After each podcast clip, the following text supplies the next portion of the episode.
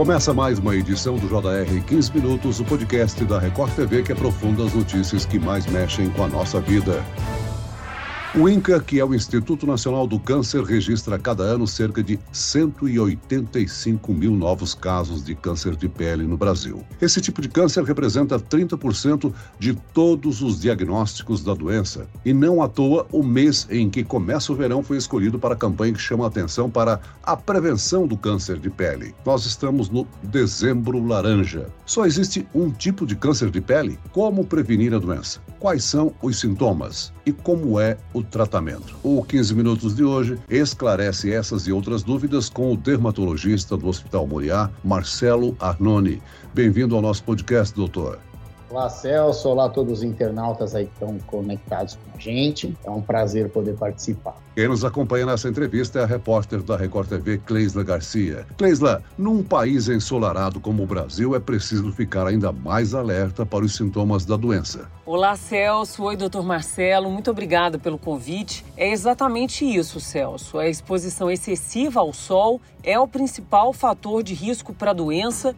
E num país como o nosso, um país tropical, Evitar essa exposição excessiva é sempre um desafio. Doutor Marcelo, vamos entender um pouquinho mais sobre as características dessa doença. Existem dois tipos de câncer de pele, é isso? A gente pode dizer que existem é, três tipos de câncer que são os mais comuns, né? Então, o carcinoma basocelular é o mais comum de todos, seguido pelo carcinoma espinocelular. Esses também são chamados de câncer não melanoma. E existe um terceiro grupo, ou um segundo grupo, né, como a gente queira classificar, que são os melanomas. O melanoma, ele é o tumor mais raro, né? Um câncer de pele mais raro, mas ele é mais agressivo, por isso que ele sempre merece destaque, a gente acaba sempre falando dele. Mas em ordem de frequência, primeiro o carcinoma basocelular, depois o carcinoma espinocelular e por último o melanoma.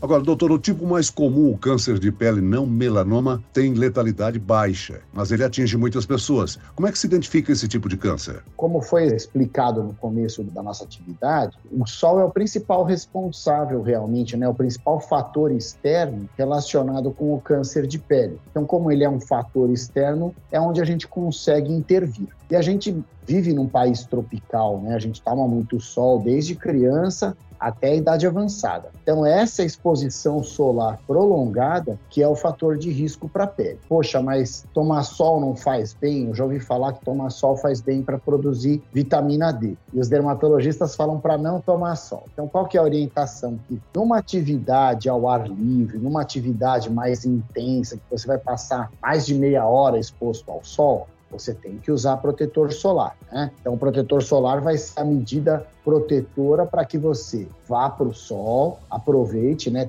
tenha a sua atividade de lazer e o protetor solar te proteja dessa consequência no longo prazo. Já o melanoma, ele é mais comum, porém mais perigoso. Quais são as características do melanoma, doutor? Qualquer um pode identificar as diferenças entre os vários tipos de câncer de pele? O melanoma ele é derivado do melanócito. O melanócito é a célula da nossa pele que produz o pigmento. Então, o melanoma ele se caracteriza por ser ou aparecer em cima de uma pinta que o indivíduo já tem, ou aparecer como uma mancha nova. Então, o que, que a gente passa de orientação para a população em geral? Quem tem pintas tem que ficar atento às pintas que tem. Se essa pinta sofre uma mudança, começa a crescer rapidamente, ou começa a mudar de cor, ou começa a ficar mais irregular, né, parecendo um contorno de um mapa, assim, né, começar a ficar com as bordas irregulares, isso deve chamar a atenção do indivíduo que ele tem que procurar um dermatologista. Então, esse seria o autoexame que o indivíduo faz. Por isso que a gente diz que é uma regra que é o ABCD, né? O A de assimetria. Então, se eu tenho uma pinta, ela é assimétrica, ela é mais preocupante do que assimétrica.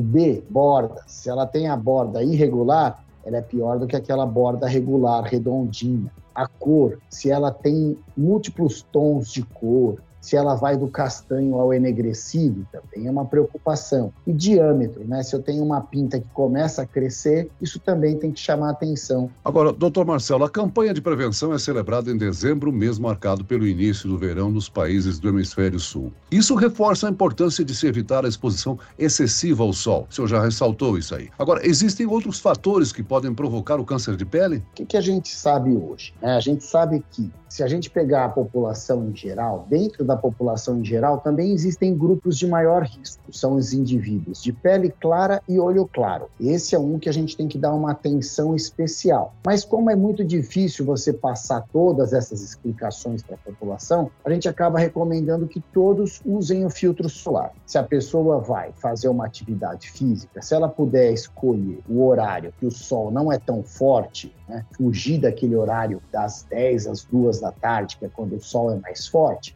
melhor, porque aí ela vai se expor a um risco menor. Se ela for fazer uma atividade e vai jogar tênis, vai caminhar no sol, se ela puder usar um boné, né, fazer uso da proteção física, melhor ainda, né? O boné, o chapéu, ele pode ser um adereço, né, deixar a pessoa mais bonita lá e proteger ela do sol. E usar o protetor solar. Os protetores solares, eles funcionam, né? Desde que a pessoa aplique um fator de proteção adequado e desde que ele repita a aplicação. Doutor Marcelo, com relação à hereditariedade, ser filho de paciente ou de tios ou de avós que já tenham a doença, essa hereditariedade, ela desempenha algum papel no desenvolvimento do câncer de pele? Parentes de pacientes diagnosticados com a doença devem se submeter a exames preventivos regularmente ou com mais frequência? É muito importante para o melanoma. O melanoma dos tumores de pele é aquele que a gente valoriza mais o histórico familiar. Então, se o indivíduo tem um parente de primeiro grau com melanoma, ele tem sim um risco aumentado de ter melanoma. Agora, para os outros tumores, a gente já não leva isso tanto em conta, né? A gente valoriza mais a exposição crônica ao sol.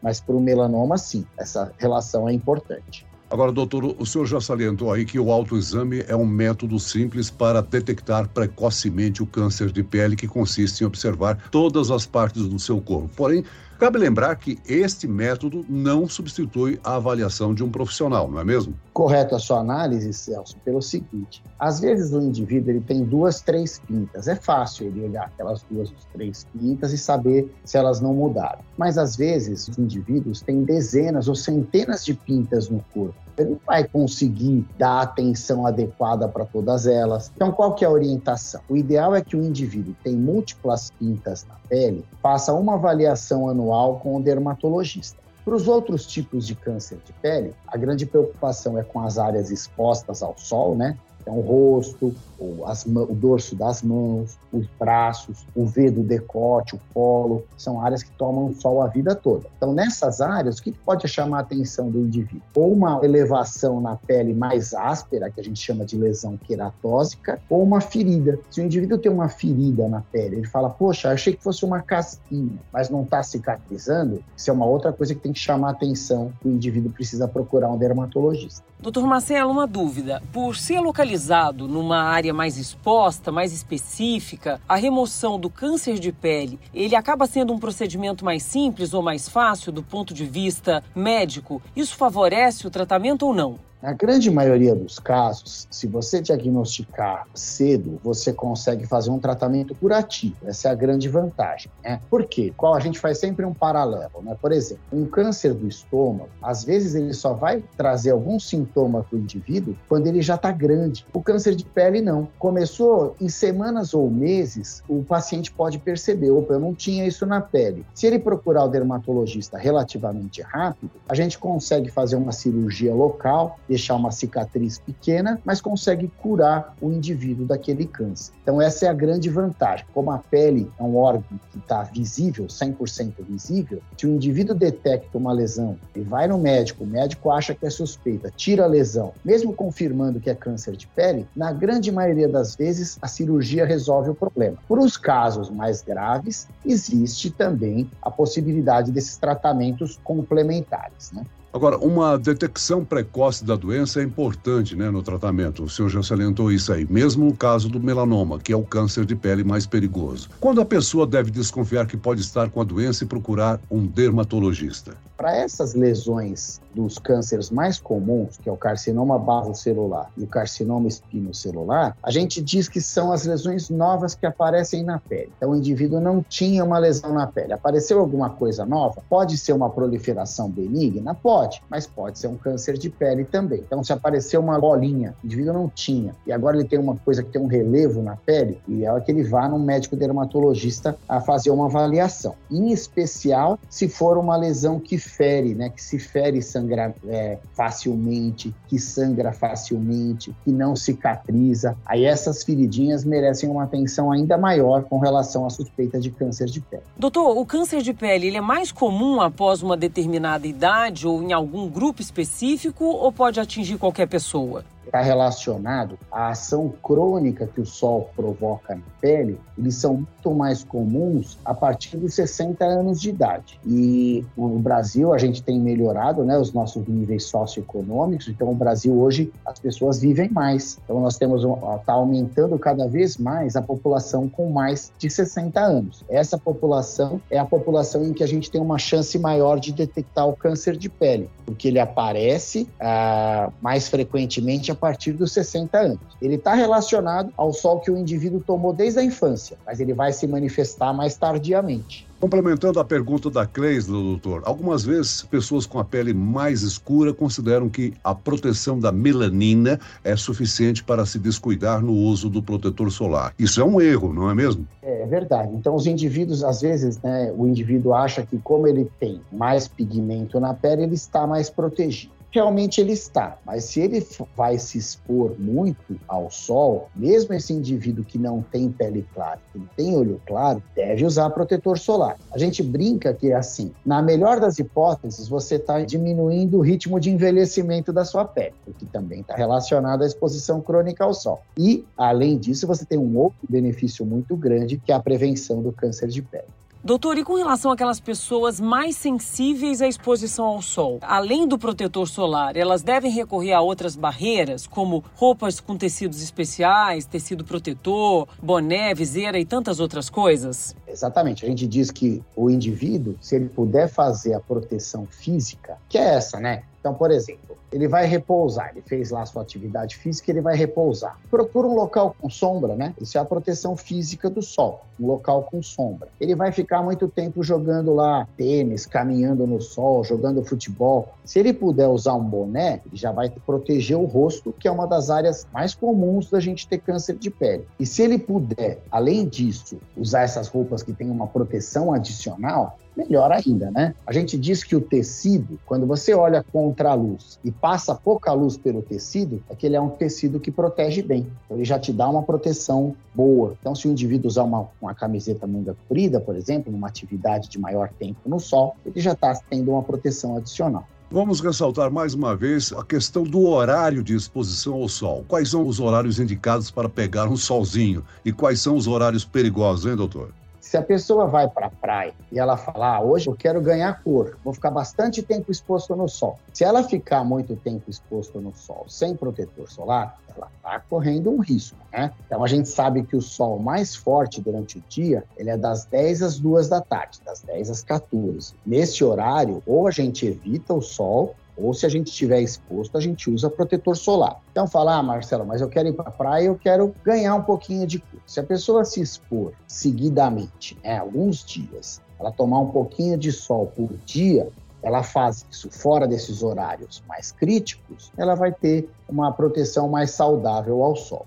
Né? E se o indivíduo se expõe muito pouco ao sol, e fala, poxa, minha exposição ao sol é cinco minutos quando eu vou até a padaria. Posso fazer sem protetor solar? Se for num horário em que o sol não é forte, não tem problema nenhum. Mas nos horários em que o sol é mais forte e a exposição é mais intensa, o ideal é estar sempre protegido. Agora, doutor, olhando o aplicativo do tempo aqui no meu smartphone, aponta que o índice UV é 12 extremos. Use proteção solar até as 17 horas. Como é que a gente pode, digamos assim, ter uma preocupação com o índice UV? É ultravioleta, não? É, é, o nome técnico é a luz ultravioleta. Né? A luz ultravioleta, ela pode estar tá bloqueada parcialmente, né? Se estiver nublado o dia, por exemplo, vai chegar menos sol na superfície da Terra. Se não tiver nublado, vai chegar mais. Então, esse índice ultravioleta ele vai variar.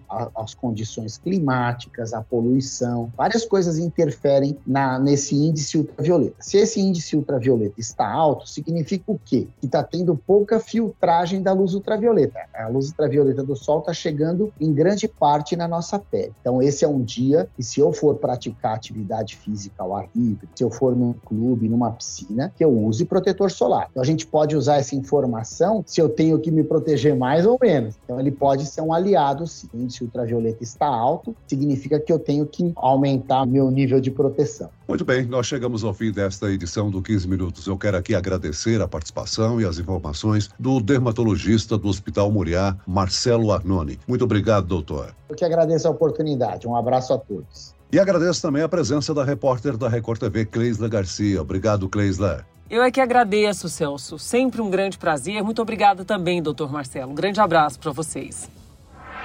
Esse podcast contou com a produção de David Bezerra e dos estagiários Lucas Brito e Kátia Brazão. Sonoplastia de Marcos Vinícius. Coordenação de conteúdo, Edivaldo Nunes e Deni Almeida. Direção editorial, Tiago Contreira. Vice-presidente de jornalismo, Antônio Guerreiro. E eu, Celso Freitas, se aguardo no próximo episódio. Até lá.